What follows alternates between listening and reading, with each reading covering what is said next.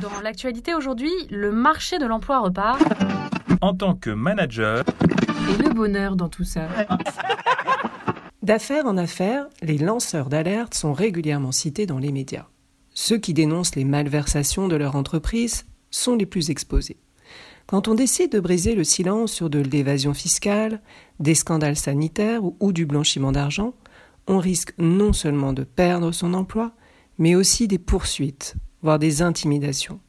Le 18 avril dernier, le Parlement européen a adopté un texte garantissant à ses lanceurs d'alerte une meilleure protection, notamment contre les représailles. Cette directive incitera-t-elle les lanceurs potentiels à se manifester?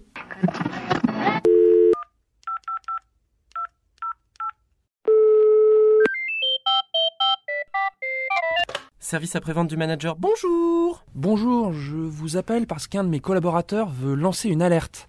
Il dit que notre entreprise contourne les lois et il m'affirme que je suis responsable si je ne dis rien. Est-ce que c'est vrai? Alors un instant s'il vous plaît, ne quittez pas. Christine Buès, coach de dirigeant, je suis spécialisée dans la médiation entre associés et formatrice en management. Alors, je vais tenter de vous aider de répondre à votre collaborateur. Lancer une alerte, ce, n'est pas anodin et en même temps, euh, c'est une démarche qui est quand même euh, une démarche de mise en garde très importante puisqu'on va porter à la connaissance euh, de la hiérarchie des faits graves qui ont été constatés au niveau de l'entreprise, des faits graves et illégaux. Euh, néanmoins, euh, lancer une alerte, c'est pas juste une expression comme ça de langage, ça appartient à un statut juridique particulier, puisque le législateur et les juristes se sont penchés, euh, se sont penchés dessus pour pouvoir bien sûr l'autoriser à lancer une alerte et à le protéger. Alors je pense que peut-être moi, dans ma responsabilité, ma première responsabilité, ça serait de vérifier que l'information qu'il souhaite divulguer est une information qui ne fait pas partie du secret d'affaires et que euh, cette information n'appartient pas à la politique de confidentialité de notre entreprise. D'accord, mais comment le convaincre de réfléchir avant de devenir lanceur d'alerte? Alors, pour l'aider à réfléchir sur le fait de devenir euh, ou pas lanceur d'alerte, moi je vois deux axes sur lesquels vous pouvez l'accompagner pour qu'il puisse avoir une réflexion. La première, ce qui fait partie du cadre juridique du lanceur d'alerte, c'est-à-dire que vraiment c'est une démarche qui se fait euh, de bonne foi, euh, de manière désintéressée où il n'a pas euh, une volonté de vengeance ou une attente particulière de profit personnel et puis aussi de vérifier que il a eu personnellement connaissance des faits et qu'il est à la source de l'information. Ça c'est une premier axe, est-ce que ça rentre dans le cadre juridique?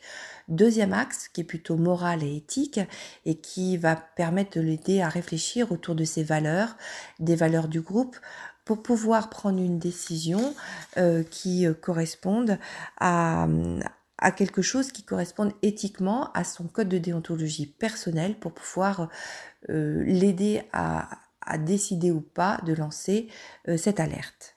Est-ce que je dois avertir mon service juridique ou la DRH ou mon N plus 1 alors, est-ce que vous devez informer votre hiérarchie ou les experts juridiques ou le DRH Oui, évidemment. Euh, l'information est suffisamment grave et même ça serait une information moins grave, ça relève vraiment de l'expert juridique. Euh, d'ailleurs, imaginez que vous ne le fassiez pas, on pourrait se retourner contre vous.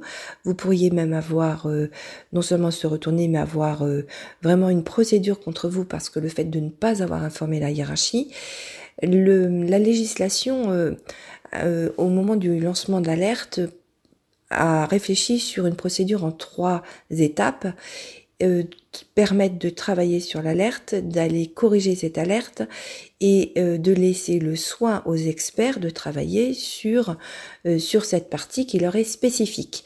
Donc bien évidemment, oui, il faut prévenir la hiérarchie. Est-ce que je peux lui garantir l'anonymat? Alors, protéger l'anonymat, à partir du moment où ça fait partie du cadre du lancement d'alerte, l'anonymat est protégé.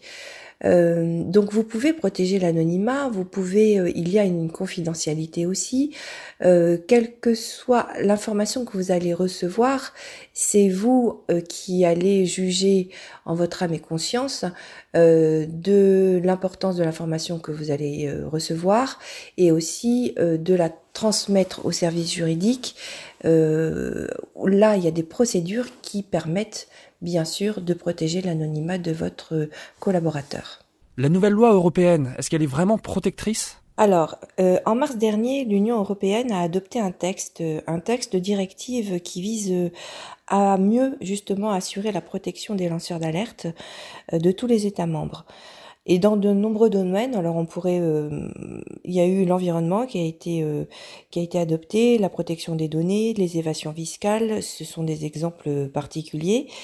Euh, alors, est-ce qu'on est protégé Normalement, cette loi, il y avait déjà la loi Sapin 2 en France qui a été mise en place notamment pour les entreprises euh, à partir du mois de janvier 2018 pour les entreprises de plus de 50 salariés. C'est une loi qui vise à protéger le lanceur d'alerte. Euh, qui est renforcée par euh, cette directive de l'Union européenne. Euh, cette directive d'ailleurs va élargir la protection non seulement au niveau du lanceur d'alerte, mais aussi de l'entourage des personnes qui ont été informées ou qui l'ont aidé dans sa démarche. C'est une loi qui il euh, faudrait voir au niveau de la jurisprudence ce qui a été dit et au niveau des avocats, mais cette loi a vraiment été euh, faite pour améliorer la protection euh, des lanceurs d'alerte. Service après-vente du manager vous remercie pour votre question. Vous pouvez maintenant raccrocher. Un podcast de cadre emploi.